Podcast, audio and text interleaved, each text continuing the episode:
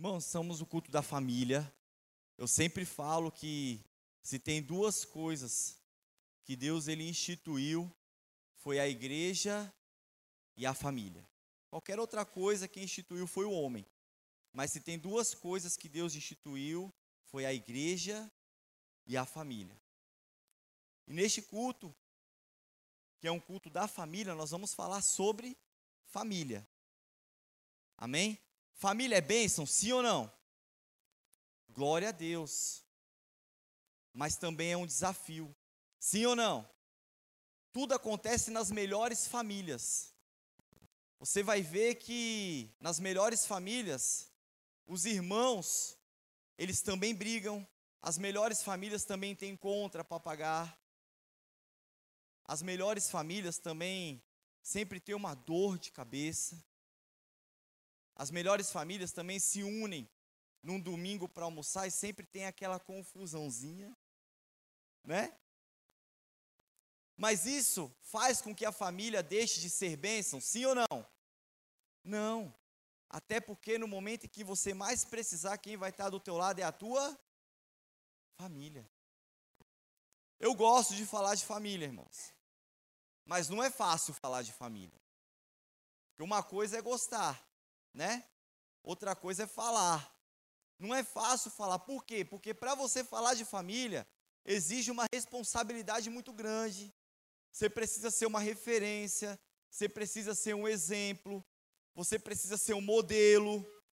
Exige muita coisa que vai além da nossa capacidade. Exige você deixar um legado. Quanto de nós tem deixado um legado? Então, nessa noite, eu quero falar sobre isso, eu quero falar sobre legado. Eu preguei essa palavra mais ou menos, tem uns, que, uns cinco anos atrás. Faz muito tempo que eu preguei essa palavra ali na sede, no Centro Familiar de Cubatão, também num culto da família. Estava conversando com a minha esposa e Deus, ele me deu essa direção de trazer essa palavra hoje para essa igreja. Nunca preguei essa palavra nessa igreja. Então hoje nós vamos falar sobre legado. Legado, segundo o dicionário, é uma coisa que você deixa ou você transmite algo a uma pessoa ainda em vida. E não confunda legado com herança, tá? São coisas totalmente diferentes, elas são distintas. A herança é algo que você reparte entre os descendentes aquilo que ele tem direito após o falecimento do proprietário dos bens. Já o legado não, o legado você transmite em vida. Então a herança você reparte após o falecimento. O legado você transmite a pessoa em vida. Você deixa em vida. Logo, em outras palavras, eu posso resumir da seguinte forma: que herança é quando você marca a vida das pessoas. Mas legado é quando você deixa algo na vida das pessoas. Então, toda vez que você deixa para as pessoas, isso é herança. Mas quando você deixa nas pessoas, isso é legado. Porque o que você deixa para, você deixou algo algo talvez um bem material, algo de valor. Isso é uma herança que você destinou a alguém. Mas legado não, legado você marca a vida da pessoa. Legado você deixa algo na vida da pessoa. Você deixa algo no seu pensamento, você deixa algo no seu coração. Isso é legado. irmãos, quando a gente fala de legado e herança, me vem um texto e eu quero convidar vocês a abrir a Bíblia. No livro de Provérbios, capítulo 17, versículo 6. É um texto que me vem à mente. Provérbios, capítulo 17, versículo 6. Provérbios 17, 6 diz assim a palavra do Senhor. Na NVI, os filhos dos filhos, eles são uma coroa para os idosos e os pais são o orgulho dos seus filhos. Eu vou ler novamente porque eu quero que você guarde esta palavra no seu coração. Os filhos dos filhos, eles são uma coroa para os idosos. E os pais são o orgulho dos seus filhos. Quem são os filhos dos filhos? Os netos. Quem são os idosos? Os avós. Então, vamos tentar entender esse texto. A palavra está dizendo que, assim como os avós, eles se orgulham dos seus netos, os filhos se orgulham dos seus pais. É isso que o texto está dizendo. Mas aqui eu entendo que, quando não há legado, não há orgulho. É necessário haver legado para que haja orgulho. Que orgulho é esse que a Bíblia está falando? É um orgulho de grande satisfação, é um orgulho de prazer. É isso que a Bíblia está dizendo. Exemplo: minha mãe, ela me marcou em tal área da minha vida. Ela deixou uma marca em mim. E toda marca é um legado, irmãos. Então, se ela deixou um legado para mim, na minha vida, automaticamente eu me orgulho da minha mãe porque ela me marcou em tal área da minha vida. E é isso que a Bíblia está dizendo. Assim como os avós se orgulham dos netos, os filhos se orgulham do pai. Mas aqui há uma preocupação. Por quê? Porque é triste saber quando os filhos eles não se orgulham dos seus pais. Quais são os motivos? Talvez porque não há ou nunca houve um legado. E aqui a gente entende que muitas vezes nós, como pais, nós estamos falhando. Estamos falhando talvez na disciplina, na educação dos nossos filhos. Muitas vezes o que, que acontece? A gente acaba confundindo a criação dos nossos filhos, achando que nós estamos disciplinando, quando na verdade nós estamos apenas os exibindo levando os nossos filhos ao exibicionismo. Não se trata daquilo que é para ele. O fato agora é eu mostrar para as pessoas quem é ele. Quando eu disciplino, eu vou direto no, no meu filho, na minha filha, e eu vou falar algo para ele. Mas quando eu deixo de disciplinar e agora eu quero simplesmente o exibir, eu não vou fazer nada, eu simplesmente vou mostrar para uma outra pessoa, para alguém, quem é o meu filho. E aí a gente corre um grande risco. Por quê? Porque a gente acaba terceirizando aquilo que é de responsabilidade nossa.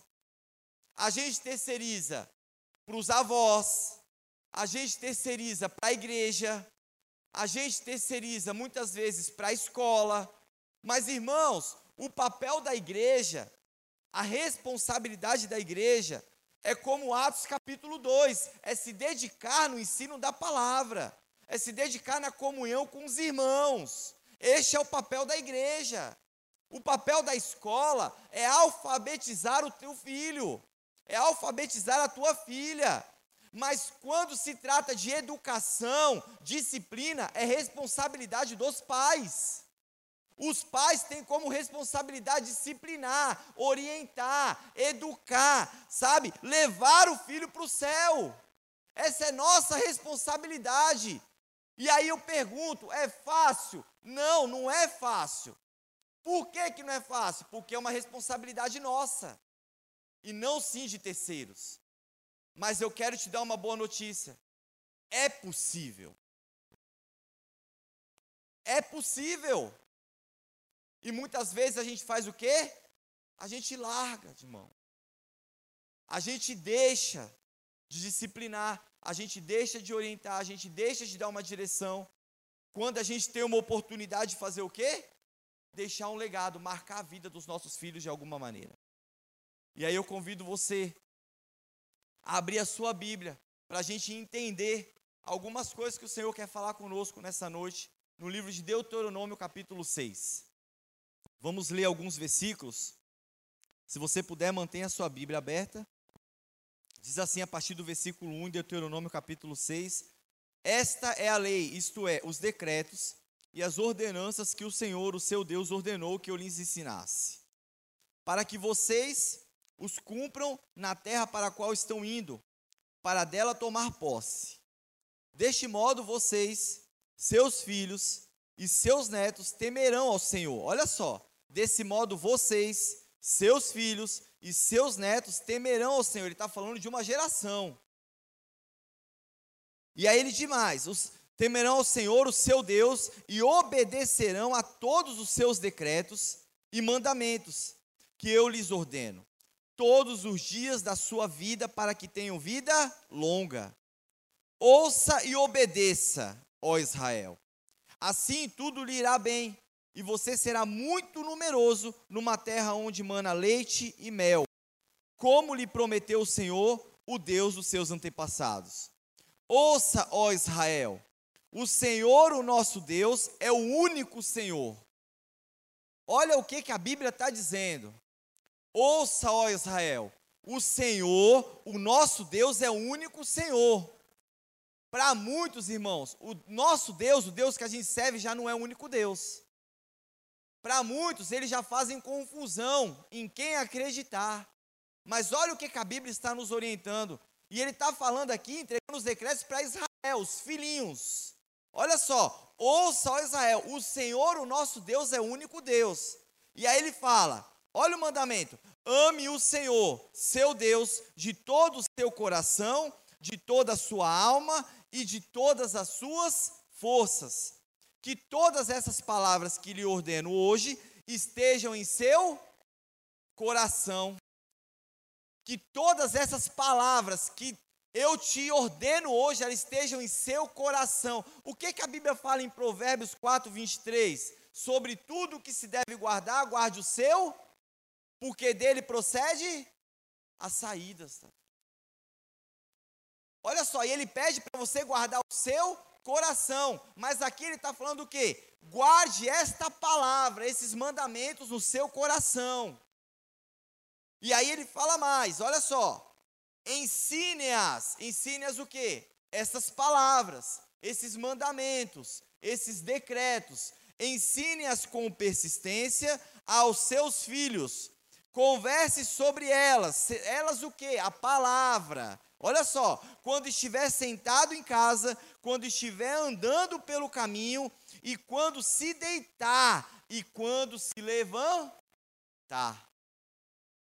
Irmãos, vamos focar um pouco neste último versículo que nós acabamos de ler. Ele fala: ensine-as com persistência. Do latim, persistência é persistere, que significa continuar com firmeza. Ou seja, olha o que a Bíblia está nos orientando. Sempre que você for ensinar, ensine com persistência, ou seja, continue com firmeza. Muitas vezes a gente para. Muitas vezes a gente desiste. Já viu uma criança quando você fala para ela assim: não coloca o dedo na tomada. Ela vai lá e tira. Você virou as costas, o que, é que ela faz? Não pode. Eu já disse que não. Tem alguns crentes que ainda falam assim: bicho papão vai pegar, né? Não, não existe isso não, irmãos. Não coloca medo no teu filho, negócio de bicho papão, não, senão ele entra dentro da tua casa mesmo, de verdade. Fica dando brecha pro diabo, tá? E aí você fica ali, ó. Não põe, ele vai lá e põe. Não põe. Tu vai desistir? Tu vai deixar teu filho tomar choque? Não. Você tem que ensinar com persistência. Você tem que falar, filho, você não pode colocar a mão aqui. Se você colocar a mão aqui, você vai tomar um choque. Tem gente que fala assim, não, deixa ele tomar um choque para ele ver. Não é assim? Não é? Tem gente rindo. Irmãos, deixa ele tomar um choque que só um, não dói nada. Tá bom, você ensine da tua maneira, mas deixa eu te falar uma coisa. A Bíblia fala para você ensinar com persis. É você não parar, é você não desistir, é você insistir, persistir e perseverar, meu irmão. Continue com firmeza, é isso que a Bíblia está falando. E aqui nesse texto, eles nos dão alguns exemplos de como ensinar. Toda vez que nós estamos ensinando os nossos filhos, nosso cônjuge ou alguém, nós estamos deixando um legado de alguma maneira. E olha só que ele, como ele começa falando: converse sobre elas quando estiver o quê? Sentado em casa. Irmãos, tem coisa melhor deste momento que você está junto com a sua família, com seus filhos, sentado em casa, e a Bíblia está falando: aproveite este momento que você está sentado. Você não está nem trabalhando. Ela está falando assim: você está sentado. Aproveite este momento para fazer o quê? Ensinar os teus filhos. Como, pastor? Sabe aquele momento que você senta para brincar com eles? Sabe aquele momento que você senta. Irmãos, tem um jogo que a gente jogava aqui no passado. Como é aquele que você fala letra A, B? Como é que é o nome? Esqueci agora. Stop. Oh, os mais antigos sabem. Stop. Irmãos, é um jogo legal. Tem filho que não sabe o que é stop. Ensina para o teu filho o que é stop. E aí, terça-feira, todo mundo vai estar tá falando para a tia Rayane no Twins, né? Eu sei o que é stop, tia. Ensina para o teu filho. Então, aproveita esse momento que você está sentado vai ensinar alguma coisa para o teu filho. E aí, quando você estiver brincando com ele, não, é, não se trata só de brincadeira. As brincadeiras, elas precisam ser intencionais. Você brinca para ensinar a palavra. Quando você estiver sentado na mesa, quantas vezes nós pregamos sobre a mesa? Está sentado no momento da refeição. Eu costumo falar, alguns conhecem já, já falei isso aqui, acredito eu que eu lembro que quando eu ainda era solteiro, na minha casa, eu era acostumado a fazer a minha refeição no meu canto, assistindo programas de esporte. Corinthians goleou o Santos por 5 a 0, eu estava lá assistindo. Corinthians foi campeão em cima do Palmeiras, eu estava lá assistindo. Mas eu estava ali no meu canto, fazendo a minha refeição quietinho. Eu não tinha aquele momento de comunhão, sabe? que nós precisamos ter. E é este momento que a palavra está falando. Quando você estiver sentado na tua casa, está na mesa, irmão, aproveita este momento para ensinar. Quando foi que eu fui aprender isso? Quando eu conheci meu, meu amor, minha baixinha. Eu conheci ela, irmãos, e na casa dela era diferente o negócio. E eu falei, gente, que incrível isso. E aí o problema não era só estar tá junto, era todo mundo estar tá ali, ó, agregado, em comunhão. E eu falei, vamos levar isso. E a gente casou. Eu lembro quando a gente casou, a primeira oportunidade que eu tive para comer sozinha, ela, ô, ô, ô, senta aqui, na mesa. Vamos sentar na mesa. E a gente sentava na mesa, a gente conversava. E aí lá em casa, hoje, a gente faz da mesma maneira. Às vezes, quando meus filhos não gostam, porque adolescente é uma bênção. Não é isso? É bênção, irmão. É bênção de verdade. Tem gente que fala que não. É. De vez em quando, ô pai, dá uma trela. Que trela o quê? Não existe trela aqui. Todo mundo é trégua, trégua, trégua, trela não, trégua, irmãos. E aí, estamos lá sentados, vamos aproveitar esse momento para quê? Para ensinar. Ensinar o quê? A palavra. Vamos conversar sobre a palavra. De que forma? Toda vez você tem que levar a Bíblia para a mesa? Não é isso, irmãos. Pequenos detalhes. Porque quando você está sentado e você pergunta para o seu filho assim: Filho, como foi o seu dia na escola? Sabe o que você está mostrando para ele? Sabe o que você está ensinando para ele na palavra? Que você se importa com ele. Quando você pergunta para sua esposa, como foi o seu dia no trabalho? Como foi o seu dia dentro de casa? O que você fez hoje? E aí, vamos conversar com a TV ligada? Claro que não. Por que não? Porque quando você fica com a TV ligada, você dispersa. Você não dá mais atenção para a tua família, para os teus filhos, para o teu cônjuge. Você vai dar atenção para quem? Para a TV. É o Datena falando e você ouvindo, né? É assim que funciona. Então, irmãos, desliga a TV, é pecado, pastor. Não, não é que é pecado. É que quando você está junto com a tua família, mostra que você se importa com a sua família. Mostra que eles são os mais importantes no momento. Mostra que eles são prioridades no momento. Então existem várias formas de você ensinar sentado, mas a Bíblia fala assim também, ó: converse sobre elas quando estiver andando pelo caminho. Irmãos, aqui nós temos dificuldade. Por que, que nós temos dificuldade? Porque a Bíblia está falando assim, ó, vai ensinando a palavra quando vocês estiverem andando pelo caminho. A gente quer falar sobre tudo, mas a gente esquece de falar sobre as coisas de Deus. A gente esquece de testemunhar quem é Cristo, e muitas vezes a gente faz contrário à palavra de Deus. Eu lembro, e isso é, é, é isso marcou a minha vida. Eu lembro quando meu filho ainda ele era pequeno, o Gustavo. Ele era bem pequenininho. E o Gustavo, ele tinha uma fase, mãe, com 5, 6, 6, 7 anos de idade, que ele ainda gostava de reclamar um pouquinho. Melhorou, glória a Deus, né? Mas ele gostava de reclamar um pouquinho. Eu lembro que um dia a gente estava indo para, acho que era para São Vicente, e aí eu, ele perguntou, pai, nós vamos de quê? Eu falei, filho, nós vamos de busão, ônibus, busão. E aí ele chegou para mim e falou assim: Ah, pai, ah, pai. Não, pai, de ônibus não, pai. Eu falei, tu quer de quê? Eu tinha vendido o carro, estava sem carro. Eu falei, não, nós vamos de busão. E aí ele começou a reclamar toda a vida, irmão, naquela época. Hoje, filho, tá, aprendeu, legal. Mas naquela época ele reclamava toda a vida. Eu falava, filho, calma. Mas antes de chegar no ponto do ônibus, pelo caminho, eu já fui já ensinando. Filho, deixa eu te falar, tinha um povo. Um povo que estava no deserto. Mas esse povo era um povo que viu Deus, experimentou de tudo, sabe? Tinha tudo, porque Deus o sustentou ali no deserto. Mas o povo que reclamava, filho. O povo que era mal agradecido, filho.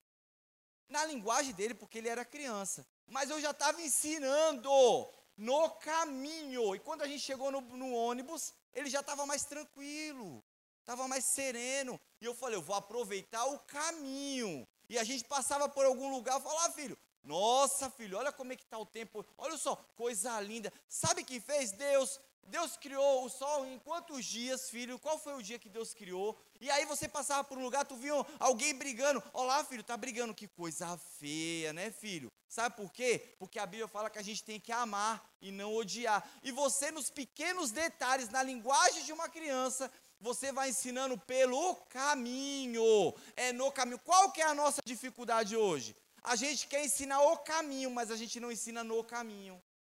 A gente quer falar para a criança quem é Jesus. Eu vou falar, o caminho é esse, ó. Vai para a igreja, entendeu? Todo culto, vai para EBD, vai para o culto de ceia. O caminho é esse, eu já estou falando para você. Mas no caminho exige mais. Exige você ser referência. Exige você ser um modelo para o teu filho. Exige você ser um exemplo para o teu filho. E quando se trata de ser exemplo, isso se torna uma dificuldade para o ser humano. E a gente tem dificuldade. Quanto já viram aquele, aquele ditado no, na internet? Tem, tem algumas frases que tem até uma imagem que fala assim que o pai fala assim, filho, cuidado por onde você anda, né? Você não tropeçar, cuidado com os obstáculos. E aí o, o filho fala assim, tá bom, papai, obrigado, tamo junto, mas papai, toma cuidado Senhor, pois eu sigo os teus passos. É isso. É você ser uma referência para o seu filho. E quando você é uma referência para o seu filho e você ensina ele, seja sentado, seja no caminho, automaticamente, talvez você não perceba, mas você está deixando um legado na vida do seu filho. Mas aí ele fala mais: converse sobre elas, a palavra, palavra de Deus, as escrituras, quando se deitar e quando se levantar. Irmãos, momento onde a família está junta, momento onde a família está reunida. É o momento que você tem uma oportunidade para trazer o seu filho e falar assim: ó, filho, eu vou ensinar para você o que, que é gratidão. Eu vou ensinar para você o que é ter relacionamento com Deus. Eu vou ensinar para você o que é ter comunhão. Eu vou ensinar você a se importar com os outros. Como? Vamos fazer uma oração por aquela pessoa que está enferma? Vamos fazer uma oração por aquele que está desempregado? E você aproveita este momento de deitar ou levantar, para quê? Para ensinar também o teu filho. Mas todas as vezes que a gente fala no deitar, a gente pensa no quê? No dormir. A gente pensa no descansar. Por quê? Pastor, você não sabe como é que foi meu dia, sabe? O meu dia foi tão cansativo. O meu dia, eu estou exausto. O meu dia, sabe, foi tão corrido hoje no trabalho. Eu não tive forças, pastor, para ensinar o meu filho ao deitar. Deixa eu falar uma coisa para vocês, meu irmão. Nenhum trabalho, nenhum trabalho, nenhum dia de correria, nada, dinheiro, dinheiro. Eu vou falar de novo. Money, money, dinheiro, nada vai comprar ou recompensar o tempo de qualidade que você tem com seu filho. Pegou? Amém. Nada. nada. Então, evite desculpas. Se doe mais para sua família. Se doe mais para o seu cônjuge. Se doe mais para os seus filhos no nome de Jesus. Igreja, essa é a nossa responsabilidade como pais. Não é responsabilidade de vovô, de vovó, não é responsabilidade da igreja. Ah, porque ele vai toda vez no ministério infantil, no Twins, no Conexão, no Radical, no OPA. Não, a responsabilidade é nossa. O que eles fazem aqui, sim, além de aprender também a palavra, é se conectar um com os outros. É momento de comunhão. A palavra fala em Hebreus que a igreja ela está aqui unida para quê? Para que um fortaleça o outro, para que nós possamos congregar juntos. E muitas vezes nós não entendemos isso e passamos a responsabilidade para a igreja, mas isso é responsabilidade nossa. É nossa. Abra comigo a sua Bíblia, no livro de Esdras, capítulo 7, versículo 10.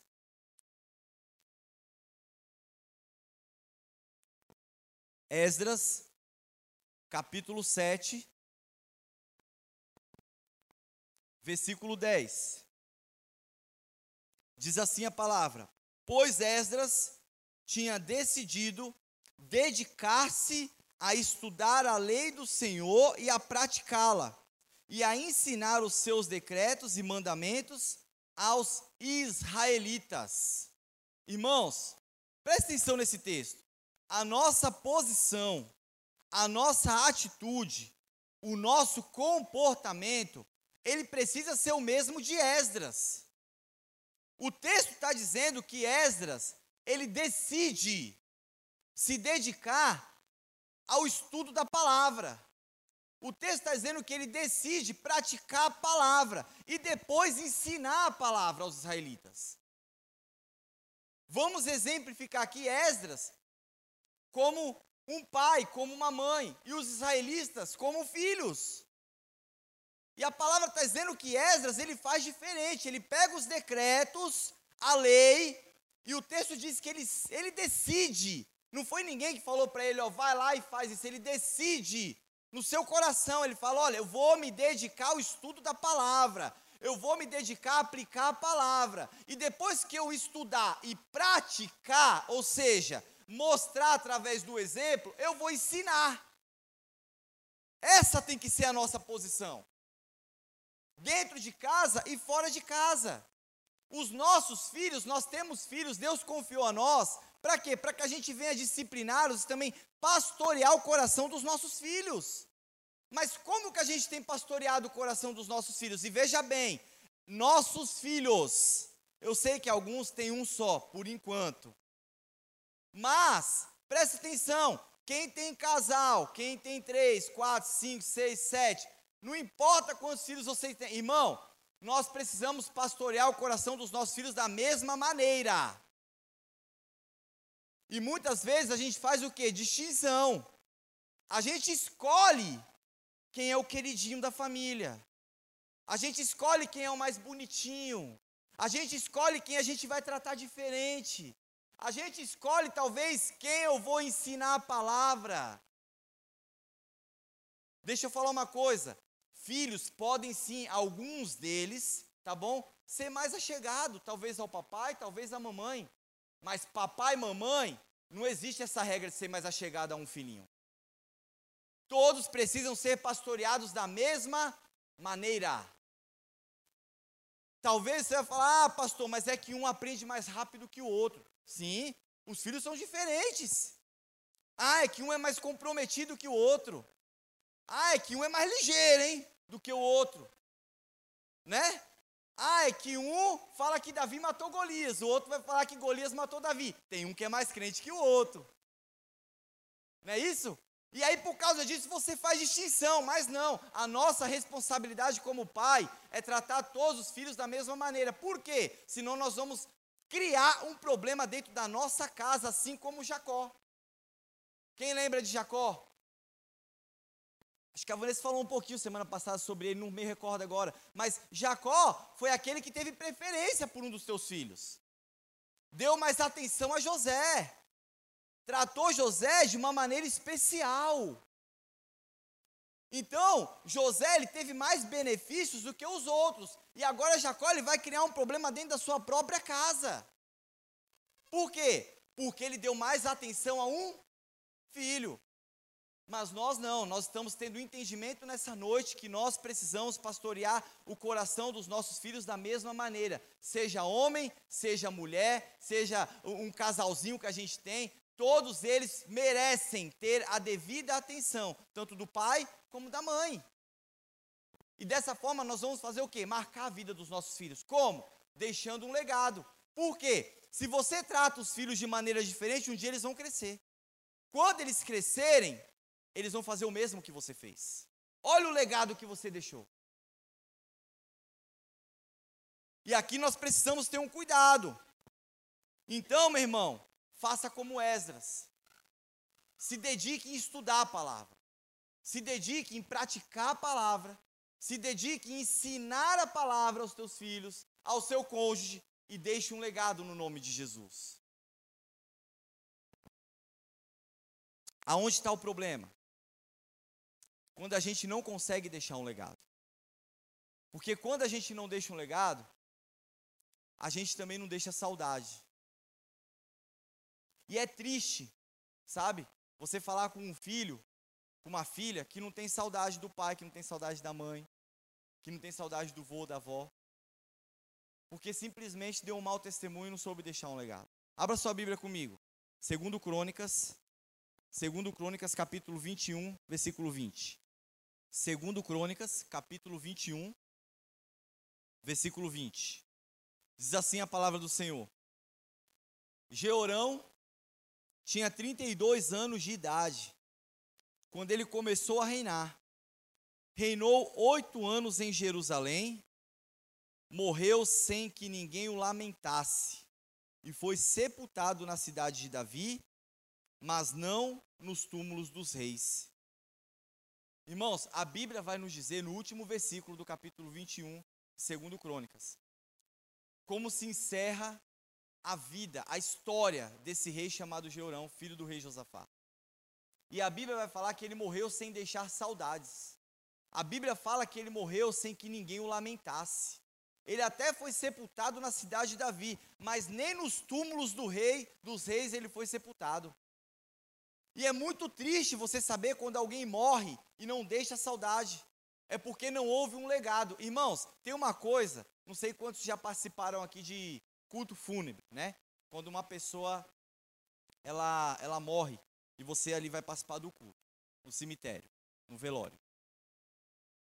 Quando o pastor ele conhece a pessoa, ele conhece a vida da pessoa, ele sabe que a pessoa deixou um legado, esse pastor ele tem prazer em falar. Por que, que ele tem prazer? Porque ele vai falar assim, poxa, ela, ela deixou saudade para a família. Ela deixou saudade para os amigos. Ela deixou saudade para a igreja. Comunidade, sociedade, todo mundo vai sentir falta dessa pessoa. Então ele tem prazer em falar e ele vai falar o que agora? Do legado que ela deixou na vida dessas pessoas. Eu lembro que quando minha avó ela faleceu, ela tinha acho que 97 anos de idade. E a minha avó, ela foi uma guerreira. A minha avó, eu, eu fui no, no, no, velório, eu tô lá no velório, eu tô quietinho lá, irmãos. Tô quietinho na minha, no velório. E aí eu lembro que, não sei se foi minhas tias ou minhas primas chegaram em mim e falaram assim: Dan, você pode falar alguma coisa? E nesse falar você acaba fazendo o culto, né? E aí a gente está lá e a gente fez o culto. Mas irmãos, foi tão fácil falar da minha avó. Foi tão fácil falar da minha avó. Sabe por quê? Porque a minha avó ela era uma guerreira, ela era uma batalhadora. A minha avó ela lutou ali sozinha, criando mais de 10 filhos. Ela perdeu o meu pai. Meu pai tinha 21 anos de idade, ele morreu num acidente de moto. Ainda jovem. E aí ela perdeu meu pai, a minha avó ela poderia simplesmente ter estagnado. Ela podia ter parado. Ela podia ter falado assim: não, chega, basta. Meu filho caçula, 21 aninhos, está começando a vida, não, vou parar por aqui. É luto até. Mas não, ela continuou. Ela batalhou, ela guerreou, porque ela sabia que ela tinha mais filhos para criar. E aí eu posso dizer que foi fácil fazer o culto da minha avó. Porque aí você vai falar da saudade que ela vai deixar. Você vai falar das lembranças boas. E a família fica, poxa, é verdade. Quantas vezes ela fez dessa forma? Quantas vezes ela nos recebeu dessa forma? Quantas vezes ela marcou a nossa vida em tal área dessa forma? Por quê? Porque se torna fácil você falar de uma pessoa que deixou um legado. E aí a gente pode usar assim, muitas vezes que não é propício para isso, mas como Paulo falou, ela combateu o bom combate, ela guardou a carreira e completou a fé. E aí o que é mais bonito, aquilo que a gente fica maravilhado, é que nos finais, nos últimos dias da minha avó, a gente vê os filhos criando com tanto carinho, sabe? Fizeram banheiro novo, reformaram a casa. Foi algo magnífico. Os filhos, eles se juntaram e fizeram de tudo pela minha avó. Mas por que, que eles fizeram isso? Porque eles conseguiram reconhecer na minha avó quem ela era como mãe. A minha avó deixou um legado na vida dos filhos. E quando a gente não deixa legado, a gente entende que as pessoas muitas vezes, ao invés de cuidar, o que, que ela faz?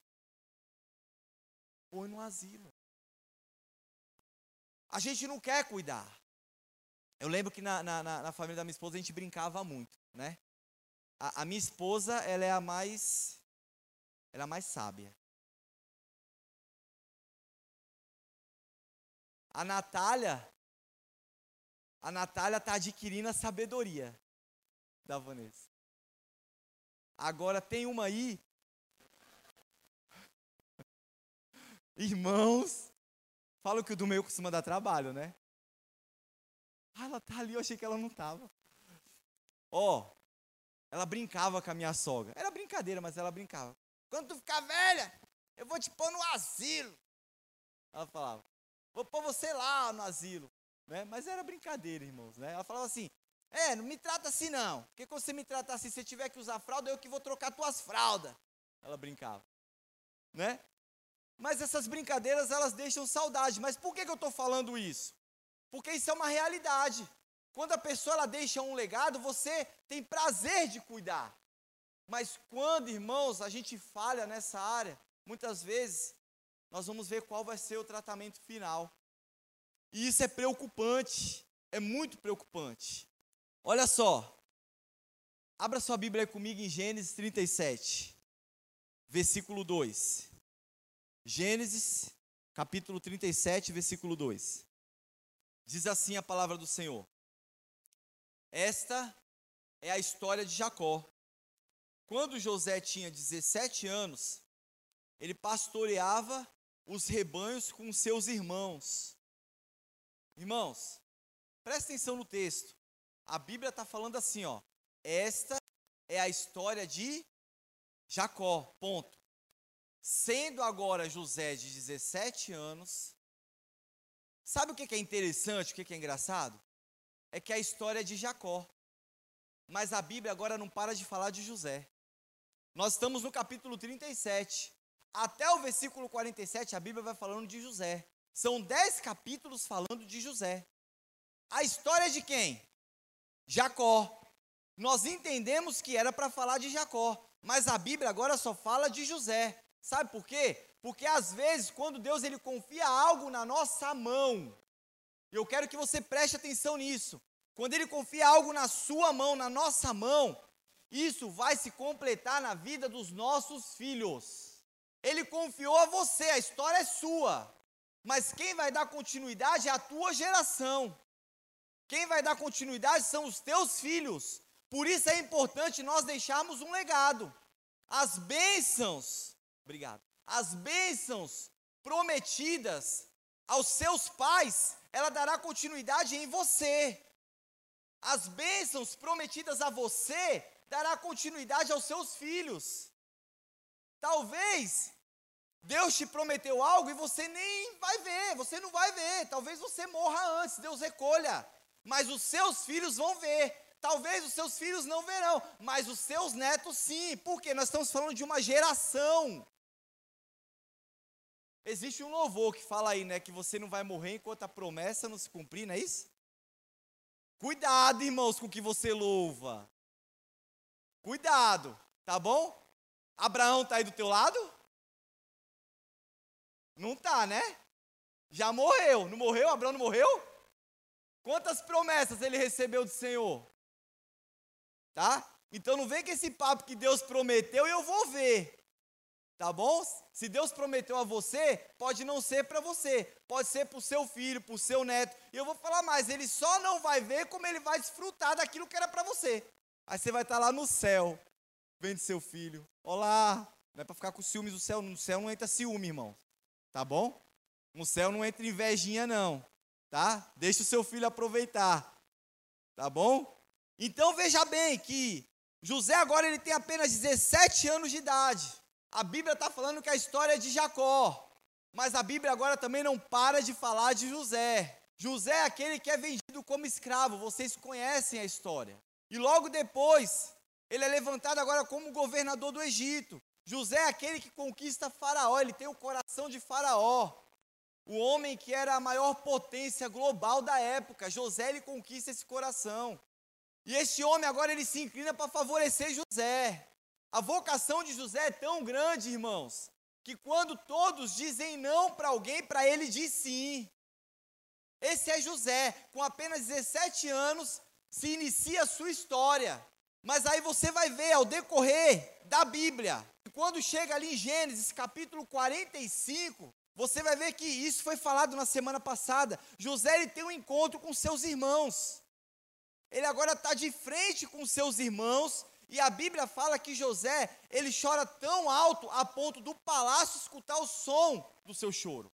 Mas o que me chama a atenção é que logo após o choro de José, quando ele está ainda junto com seus irmãos, sabendo de tudo aquilo que os seus irmãos o fizeram, venderam ele como escravo, levou ele para um lugar onde ele ainda não conhecia, para o Egito, lá, ele foi levado pelos mercadores. Você vai ver que a nossa posição, a posição do homem no natural é o que? Você se vingar. É você falar, agora eu estou em cima, e quem está em cima dá uma rasteira e quem está embaixo. Mas José era crente, irmãos. Por que, que ele era crente? Porque o seu pai ensinou a palavra. José ele conhecia o Deus que ele servia. Nem é à toa que ele chega na posição onde ele chega, porque a palavra de Deus fala que Deus estava com ele. E é logo após o choro, onde o palácio escuta, ao invés dele se vingar dos irmãos, sabe qual é a pergunta que José faz? O meu pai está vivo? Gênesis 45, acho que deve ser o versículo 3 ou 4. O meu pai está vivo? Em outras palavras, sabe o que, que José fala? Cadê meu pai? A pessoa que ele mais quer ver agora é aquela que marcou a sua vida. É aquela que deixou um legado para ele. Ele não quer saber de vingança. Ele não quer saber agora de tentar fazer uma outra coisa. O que ele mais quer agora é ver aquele que marcou a sua vida, o seu pai. Você está entendendo como é importante, como é de extrema importância, é fundamental que a gente marque a vida de outras pessoas, principalmente da nossa família? Porque lá na frente, eles vão lembrar de quem vocês são.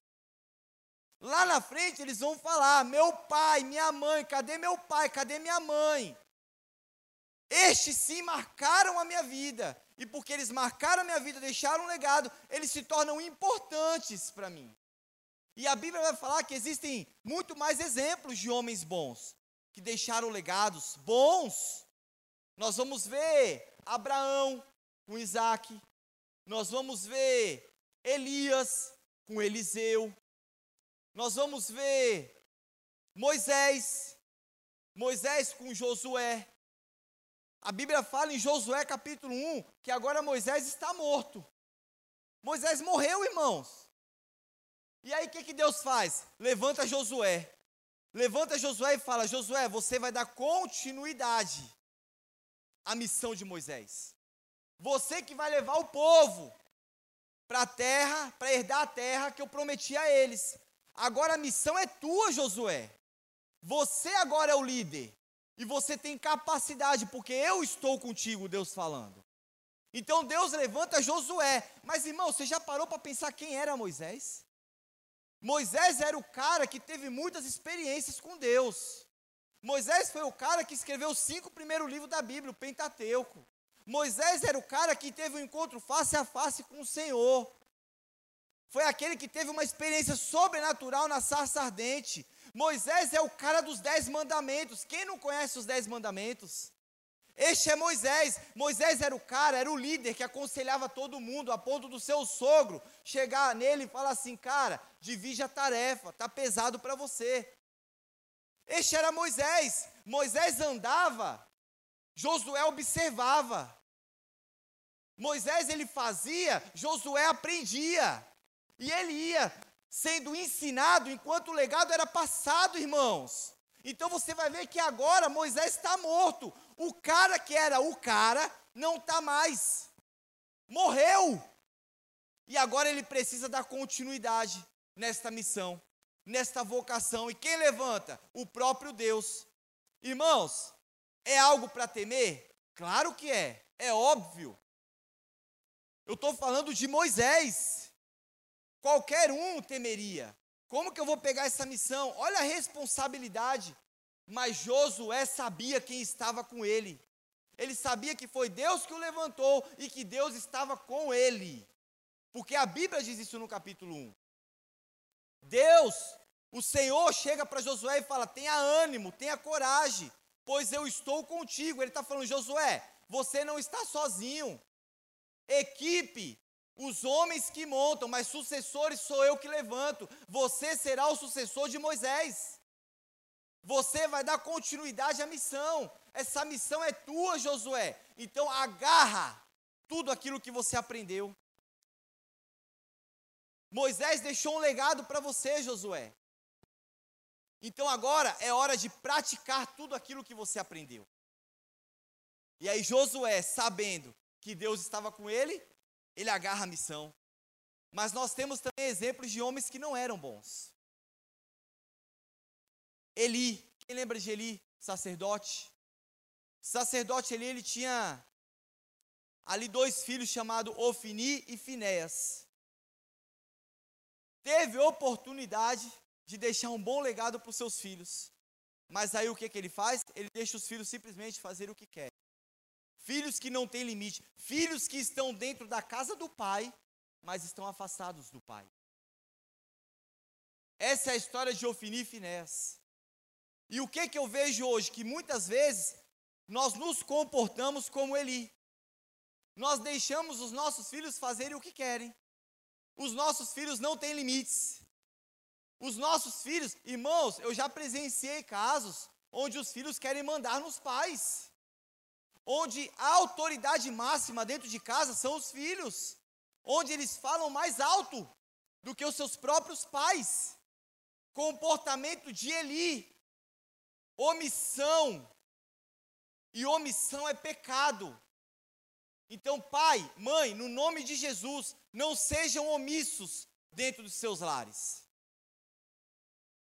Pratique, faça como Esdras, se dediquem em estudar, se dediquem em praticar, e ensine os seus filhos para que vocês não tenham filhos como Ofini e Finés lá na frente. Filhos que irão dar trabalho, filhos que irão, né, irão desrespeitar vocês. Deixem um legado no nome de Jesus. Deixem um legado no nome de Jesus. E aí eu pergunto: qual tem sido o legado que nós temos deixado para a nossa família? Você, uma pergunta de reflexão: você tem tido tempo para a sua família? Você tem tido tempo para os teus filhos? Você tem tido tempo para o seu cônjuge? Ou você tem colocado outras coisas acima, à frente, coisas supérfluas, coisas desnecessárias? Ou não? Você entendeu na. É, é, é, você teve um entendimento o que, que realmente é prioridade para você nessa noite. Deixa eu falar uma coisa para vocês, irmãos. Entenda isso no nome de Jesus. Quando eu chegar no céu, eu tenho certeza do que eu estou falando. Deus ele não vai perguntar em quantas igrejas eu preguei. O Senhor não vai perguntar quais são os, os diplomas que eu tenho, os certificados, os cursos técnicos, as faculdades. O Senhor não vai passar por, não vai perguntar por onde eu passei e fiz e aconteci, usei os seus dons, não. A única coisa que o Senhor, eu creio, eu, eu acredito nisso, que Ele vai exigir da minha parte é: cadê a herança, cadê a riqueza que eu confiei na tua mão? A sua família, o seu cônjuge, os seus filhos. Cadê? O que que você fez com a riqueza que eu coloquei nas suas mãos? Salmo 127 vai dizer o quê? que os filhos são o quê? Herança do Senhor. Riqueza, algo precioso, algo valioso. E é isso que o Senhor vai cobrar de nós. E a gente confunde muitas vezes achando que não. Por isso que quando a gente não tem entendimento, a gente vai fazer qualquer outra coisa, mas a gente não se limita e deixa de simplesmente dar valor àquilo que tem valor. E o que tem valor hoje, eu preciso passar isso para a igreja, é a tua família. É a tua família, meu irmão. Deixa eu falar, ninguém, ninguém vai se importar, ninguém vai levantar as mãos. Ninguém vai fazer algo por você antes da sua família. A sua família é que mais se importa com você. Você pode falar para mim, mas pastor, você não conhece a minha história. A minha família me rejeitou. A minha família me abandonou. A minha família falhou na disciplina, falhou na educação. A minha família não teve entendimento da palavra. A minha família não me pastoreou. Você pode falar o que for, irmãos. Mas deixa eu falar uma coisa para você, quando você estiver lá, sabe, no leito, quem vai estar do teu lado lá são eles. E eu vou falar mais, se não for eles, talvez você nem conheça a tua família, vai ser uma família que Deus colocou na tua vida. Uma família que Deus levantou. Para quê? Para te sustentar, para te reerguer, para mostrar para você o que, que é família. Porque o desejo de Deus é que você conheça o que é uma família. Como eu falei no início, se tem duas coisas que Deus instituiu, é a igreja e a família. E nós precisamos entender isso nessa noite. Por isso eu quero que você saia daqui hoje com entendimento. Eu quero que você saia daqui hoje com a mente renovada. Que existe sim uma solução para a tua família.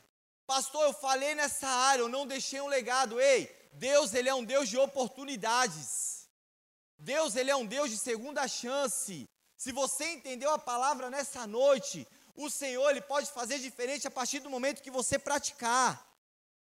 E você vai chegar em casa e você falar assim: não, a partir de hoje eu entendi que eu preciso deixar um legado. Ontem eu não deixava, mas a partir de hoje eu vou deixar. É assim que o Senhor quer tratar conosco. É assim que o Espírito Santo de Deus ele faz.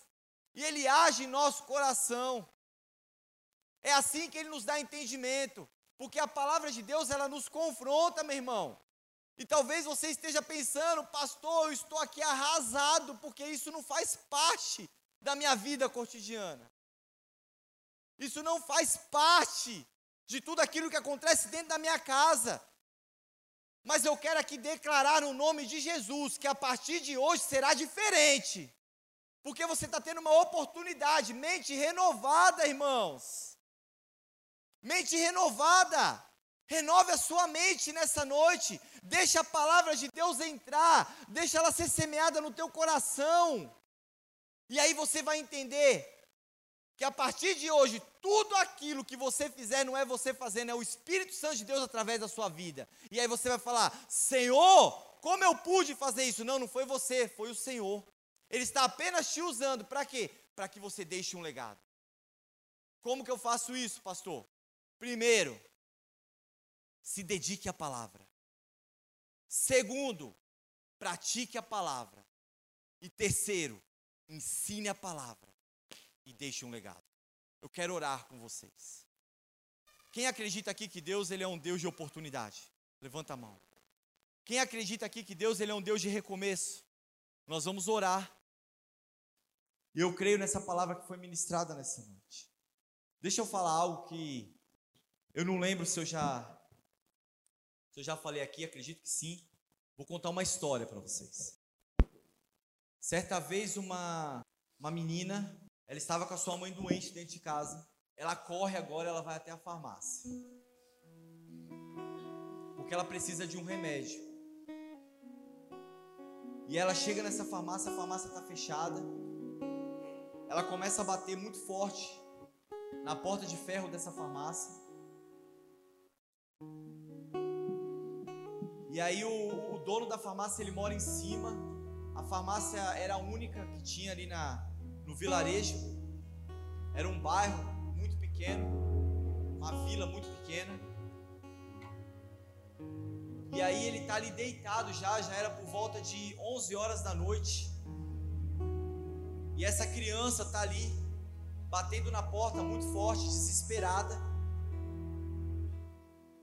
Ele escuta aquele barulho e ele fala para sua esposa, ele fala: "O que está acontecendo? Tem alguém batendo lá embaixo?"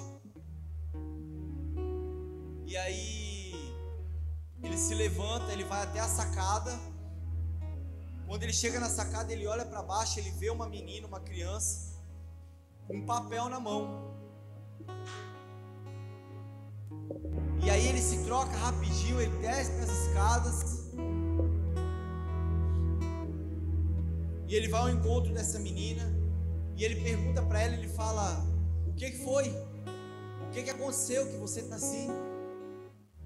E essa menina fala para o dono da farmácia chorando, desesperada. Olha, eu tô com a minha mãe doente em casa. O dinheiro acabou.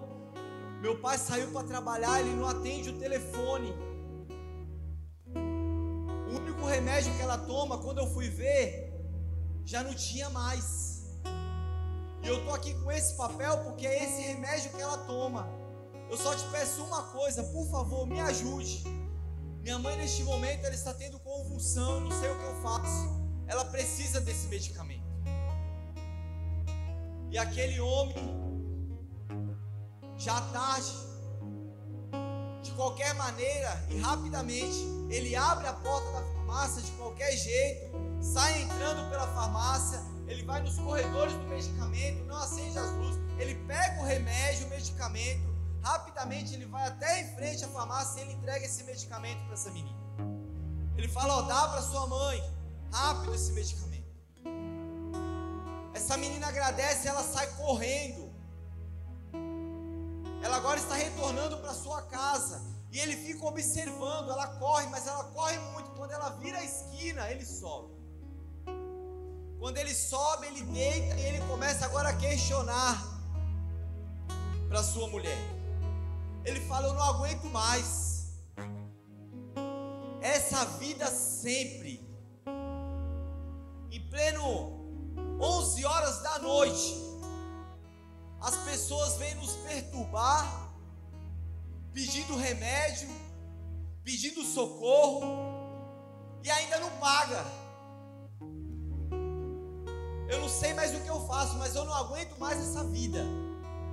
E aí a esposa vira para ele e fala: Marido, não, não reclama não.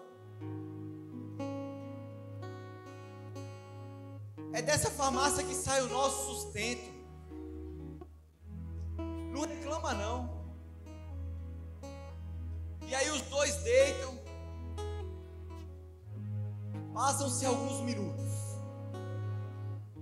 Aquele homem ele levanta desesperado da cama. A sua esposa pega ele pelo braço e fala: O que foi? O que foi?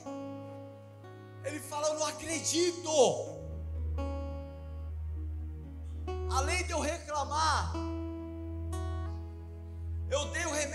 Errado para aquela menina.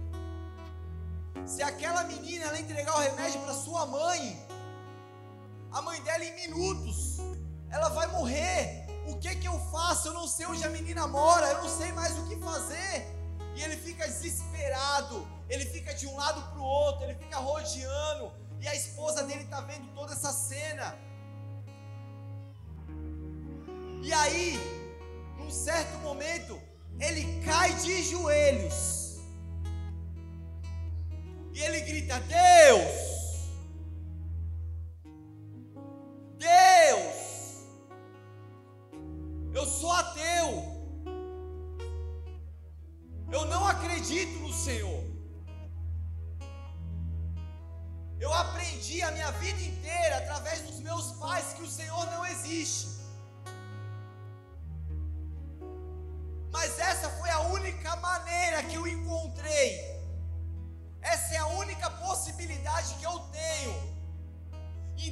O Senhor realmente for Deus, eu peço que o Senhor me dê uma segunda chance. Se o Senhor realmente for Deus e o Senhor existe de verdade, eu peço que o Senhor me dê uma nova oportunidade, Deus. E enquanto ele está clamando, a porta de ferro da farmácia está batendo. Pá, pá, pá. E aquele homem escuta o barulho. E ele vai novamente na sacada, ele vê que é a menina. E quando ele vê, ele desce as escadas desesperadamente. Agora estão os dois desesperados. E a menina começa a chorar, ela começa a chorar. E aquele rapaz fala: O que, que foi, menina? E ela diz para ele: Eu não consigo falar. Ele fala: Não fala, menina. Que, que aconteceu? Como é que está sua mãe? E ela soluçando o choro. E ela vai dizer para aquele rapaz, para o dono da farmácia: Eu corri, eu tentei, eu corri tanto, mas eu corri tanto, que chegando perto da minha casa, no meio-fio eu tropecei, aquele remédio caiu, o vidro quebrou. Aquele homem fala: Deus, o Senhor é Deus, o Senhor existe. E o Senhor é o Deus da nova oportunidade.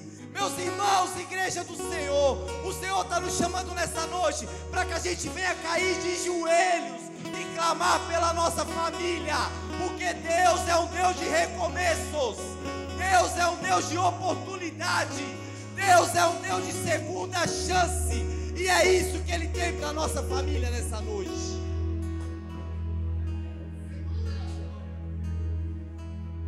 Fique de pé no nome de Jesus. Nós vamos louvar. Nós vamos adorar a Deus. Feche seus olhos Deixa Deus continuar falando com você.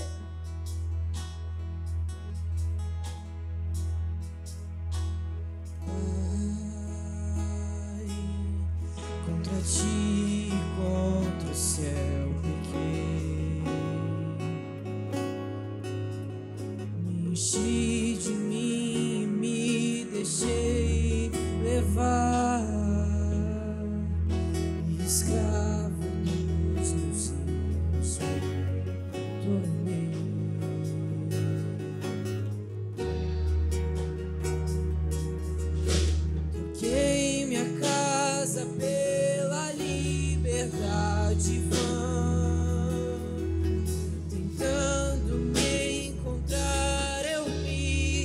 me perdi.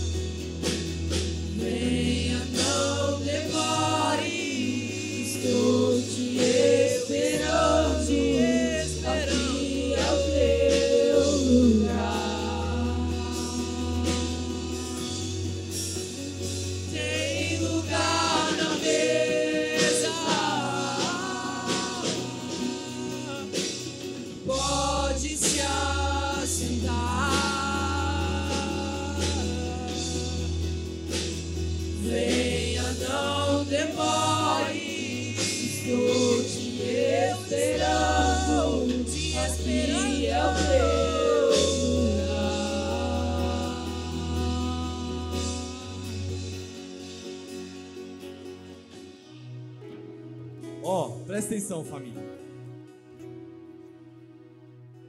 Nós terminamos essa mensagem falando que Deus ele é um Deus de oportunidade. Que Deus ele é um Deus de recomeço. Que Deus ele é um Deus de segunda chance. Tem famílias aqui nessa noite que estão buscando por esta oportunidade. E nós acabamos de louvar que tem lugar na mesa para você. Tem lugar na mesa para você. Então deixa eu falar algo. Se você estiver aqui nessa noite, eu quero chamar você aqui à frente e nós vamos orar por você. Nós vamos fazer uma oração pela tua vida e também pela sua família. Pastor, eu estou aqui, mas minha família não está. Não tem problema. Você tem fé? Você representa a tua família. Aproveite que o Senhor está aqui. O Espírito Santo de Deus, ele está aqui. Ele quer mover sobre a tua vida e sobre a tua família. Ainda tem solução. Ainda tem oportunidade para você. Não tem mais do que esperar, meu irmão. O momento é agora. Faça como Esdras. Decida. Decida. Nós vamos continuar louvando enquanto você sai do seu lugar, para que nós possamos orar por você e pela sua família. Não existe ficar no seu lugar. O que Deus quer de nós é que nós possamos tomar a decisão. Decida. Este é o momento. Se você quiser, você já pode sair do seu lugar. Vem aqui enquanto nós vamos orar por você no nome de Jesus. Troquei minha casa pela liberdade.